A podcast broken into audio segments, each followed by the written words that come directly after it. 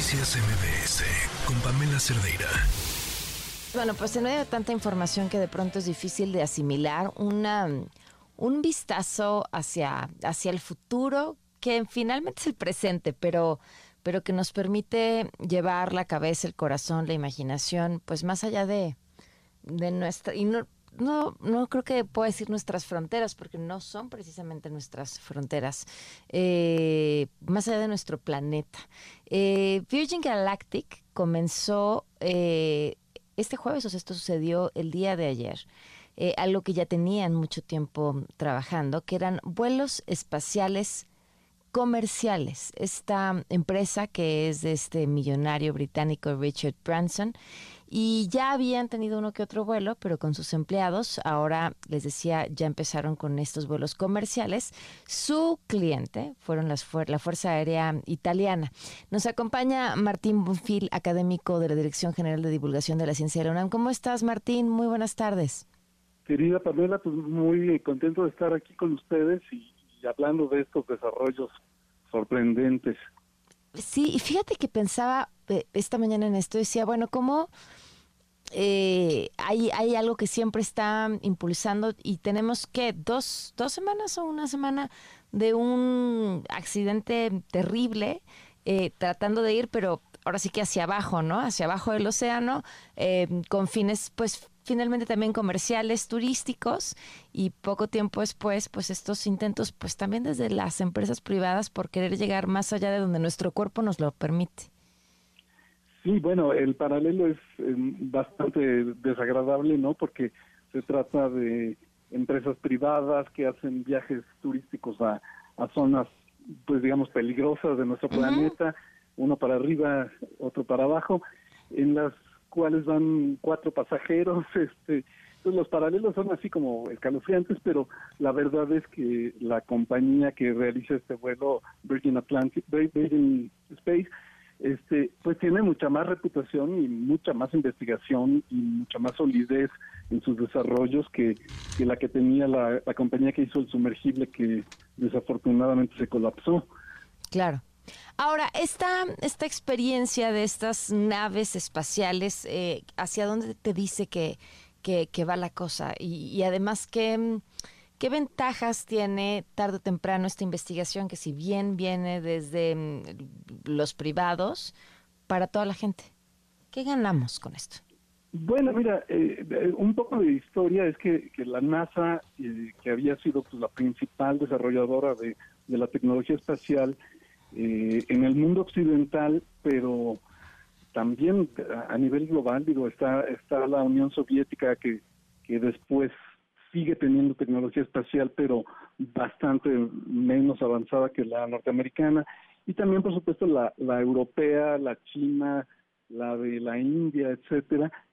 Eh, pero básicamente había sido desarrollada en la NASA pues con fondos públicos por el gobierno que están sujetos siempre a vaivenes políticos eh, se le había recortado mucho el presupuesto en diversas en diversos gobiernos porque dejó de ser prioritaria, luego se le aumenta cuando empieza a haber otras eh, miradas, pero eh, la participación en empresas privadas, pues sin duda es otra manera de, poder desarrollar investigación, desarrollos tecnológicos, sin estas restricciones de los vaivenes políticos gubernamentales. Entonces, pues es, es bienvenido.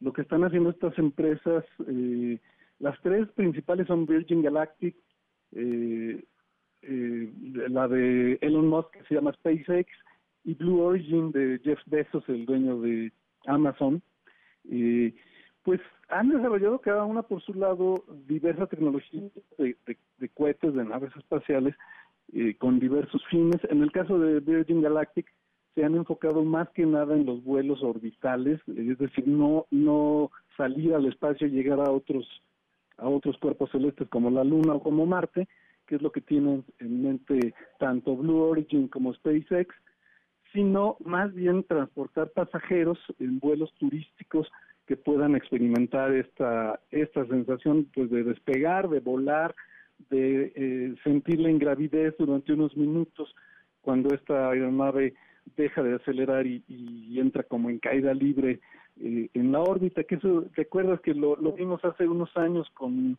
Stephen Hawking, que lo llevaron en uno de estos jets que hacen ese tipo de vuelos de, de unos segundos o unos minutos de ingravidez, eh, pues para para proporcionarles a los a los a las personas que lo puedan pagar, ¿no? Esta sensación y pues abrir la posibilidad de que en unos años, pues a lo mejor eh, personas que no seamos millonarios podamos pagarnos un vuelo para para sentir esto, pero es más limitado el eh, la ambición, digamos, de Virgin Galactic. Eh, por eso su nave espacial parece más bien un avión, porque efectivamente es un avión mucho más, eh, bueno, capaz de subir mucho más alto que los aviones de pasajeros normales, pero dista mucho de, tratar de llegar al, al, espacio exterior, ¿no?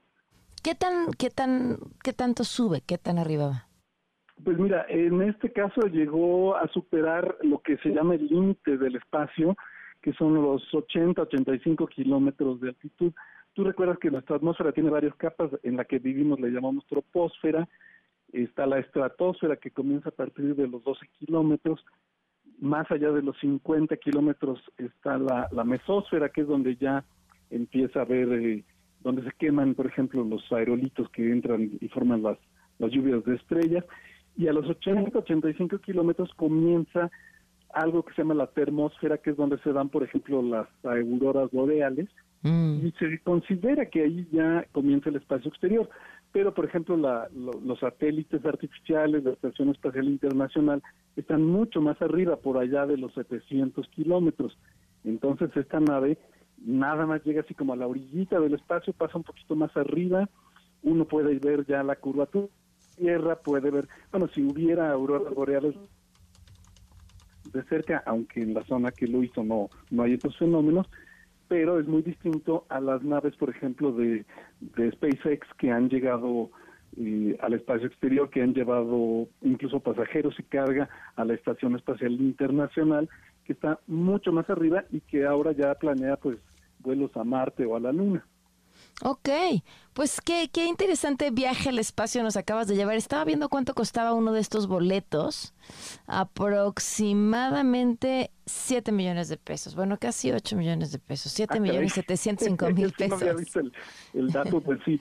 Sí, eh, evidentemente es para millones, pero digo, más allá de las implicaciones eh, sociales que eso tiene, ¿no? Eh, pues evidentemente es, estas personas están poniendo dinero para desarrollar una tecnología espacial que va a beneficiar a los dueños de las empresas, pero pues finalmente también a, la humanidad cuando cuando estas tecnologías se, se vayan difundiendo, se vayan pudiendo emplear pues por otros este por otros eh, países, otras empresas, incluso si están patentadas, pues llegará un momento en que venzan esas patentes.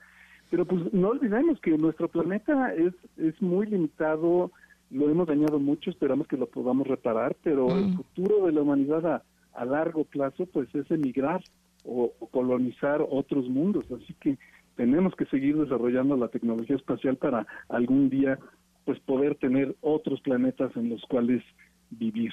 Claro, pues eh, te agradezco Martín mucho que nos hayas acompañado. Siempre es un gusto poder platicar contigo y pensar más allá de, lo que vemos y imaginar y, y, bueno, tener la cabeza puesta en quienes, en quienes ya están ahí en el futuro.